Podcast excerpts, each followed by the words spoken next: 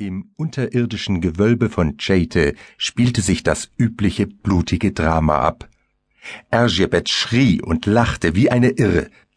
Die Ärmel aus weißem Leinen hochgekrempelt, die Arme von Blut gerötet und mit großen Flecken auf dem Kleid rannte sie zur Tür und wieder zurück, lief an den Mauern entlang und ließ ihr Opfer, die schöne Magd Doriza, die eine Birne gestohlen hatte, nicht mehr aus den Augen. Noch andere warteten hinter dieser Tür. Die beiden alten Weiber waren emsig damit beschäftigt, mit ihrer Sammlung von Zangen, Spießen und Schürhaken zu foltern. Doriza war nackt, ihr blondes Haar fiel aufgelöst über das Gesicht und ihre Arme waren gefesselt.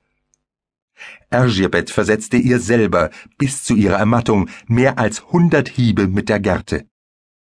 Dann befahl sie, man solle ihr noch zwei andere Mädchen bringen und unterwarf diese nach einem kurzen Ausruhen der gleichen Misshandlung. Halbtot betrachtete Doriza ihre ohnmächtigen Gefährtinnen, die Gräfin und die mit Blut bespritzten Mauern. Ergebet selber war von oben bis unten damit besudelt, ihre Leinenärmel klebten an ihren Armen. Sie zog ein anderes Kleid an und wandte sich erneut Doriza zu. Geronnenes Blut breitete sich in einer Lache zu Füßen des Mädchens aus, das trotz allem nicht sterben wollte. Da erschien Dorko, die ihr wie üblich die Adern an den Armen aufschnitt.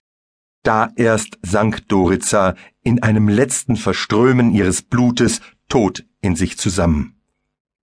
Die beiden anderen lagen im Todeskampf, als die Gräfin das Waschhaus verließ und schäumend wilde Drohungen nach allen Seiten ausstieß.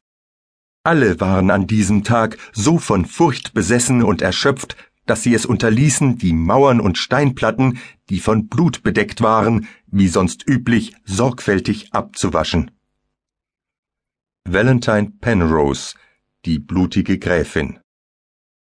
Dieser Auszug aus einem romanhaften Bericht über Ergebet Bartori schildert die letzte Schreckensorgie der sogenannten Blutgräfin in der Nacht vor ihrer Ergreifung.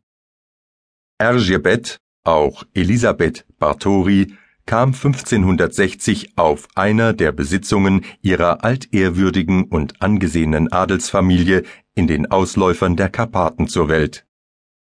Schon in ihrer Jugend war sie angeblich von atemberaubender Schönheit. Das einzig erhaltene Porträt der Gräfin verrät davon allerdings nicht viel. Als Ergebet zehn Jahre alt war, starb ihr Vater und sie wurde mit dem Grafen Ferenc Nadoschti verlobt, einem dunkelhaarigen, gut aussehenden Mann, der sein Leben dem Krieg auf Seiten der Habsburger gewidmet hatte